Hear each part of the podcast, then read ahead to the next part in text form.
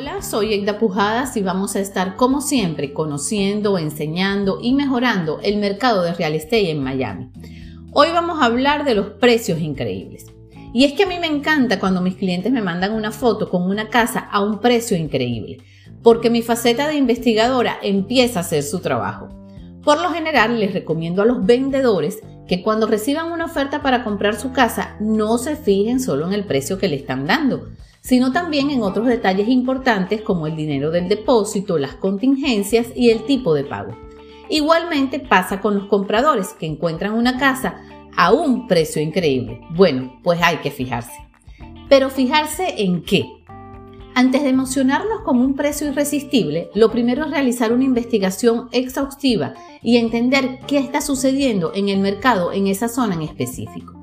Por ejemplo, los precios están bajando, subiendo o están estables. ¿Cuántas propiedades se han vendido en los últimos seis meses? Averigua también si estas ventas han sido financiadas o de contado. Por ejemplo, si todas las ventas han sido de contado, es muy probable que esté pasando algo en esa comunidad que esté impidiendo la aprobación de préstamos, como una violación a la ciudad o al condado o una demanda legal pendiente, por ejemplo. Fíjate en cuántos días tiene a la venta la propiedad en un mercado como Miami, si son más de seis meses, definitivamente algo está pasando. Así que tienes que averiguar qué es antes de interesarte más en esa casa. Ahora, recuerda que los pagos mensuales de tu hipoteca no se componen solamente del pago del préstamo, también influyen el seguro y los impuestos a la propiedad.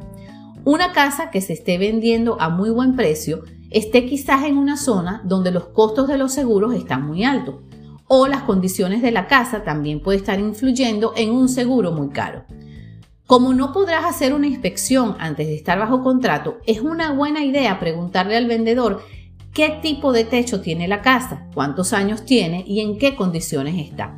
Pregunta también si la casa tiene protección ante huracanes en absolutamente todas las puertas y ventanas. Recuerda que estos dos aspectos son los que más afectan una póliza de seguro. Ahora, con respecto al pago de impuestos a la propiedad, debes estar claro en cuánto está pagando de impuestos anuales la casa. Si el dueño actual disfruta de algún tipo de descuento que podrás perder cuando pase a tu nombre y si tiene algún otro componente, además, como los impuestos no ad valorem o CDD, como se les denomina en inglés. Otro pago mensual al que debes prestarle mucha atención es la asociación de condominios o de propietarios. La mayoría de los edificios, townhouse o casas se encuentran dentro de comunidades a las cuales hay que pagarles el mantenimiento. Así que un precio maravilloso puede estar asociado a un pago de asociación sumamente elevado. Así que nunca, nunca jamás hagas una oferta sobre una propiedad sin antes averiguar cuánto paga de asociación y qué incluye esa asociación. Hay muchos casos, especialmente en los condominios, que los pagos incluyen servicios como agua, cable e internet lo cual tiene bastante sentido.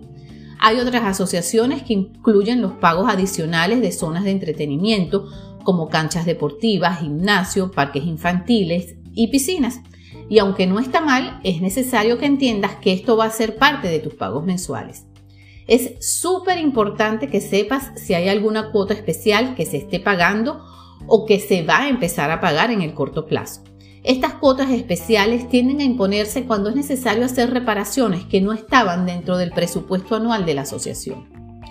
Si el superprecio lo vistes en un condominio que ya tiene sus años, averigua si ya pasó la certificación de los 40 años. Si no es así, ten por seguro que una cuota especial viene en camino. También averigua si la asociación tiene al menos 10% de reservas. Otros factores que pueden estar influyendo en un precio maravilloso son las restricciones. Por ejemplo, muchas veces se trata de propiedades a las que al menos uno de los compradores debe tener 55 años o más. Si ya estás en esa edad, esto no será necesariamente un problema, pero toma en cuenta que si en un futuro la quieres vender, rentar, el inquilino debe tener esa misma condición de edad al igual que si la quieres vender, con lo que estás limitando tu mercado. Otra restricción que saca del mercado a los clientes inversionistas son las comunidades que prohíben poner el inmueble en alquiler en los primeros 1, 2 o 3 años de adquisición. Y de nuevo, Esto no puede ser un problema ahora, pero sí cuando quieras vender la propiedad. Y la verdad es que estas son solo algunas de las cosas que pueden estar influyendo en una ganga inmobiliaria. Así que antes de emocionarte con una oferta tentadora, pide a tu realtor que investigue la propiedad, porque la emoción de comprar un precio increíble no debe opacar jamás una decisión bien informada. Esto es todo por hoy, los espero en un próximo episodio.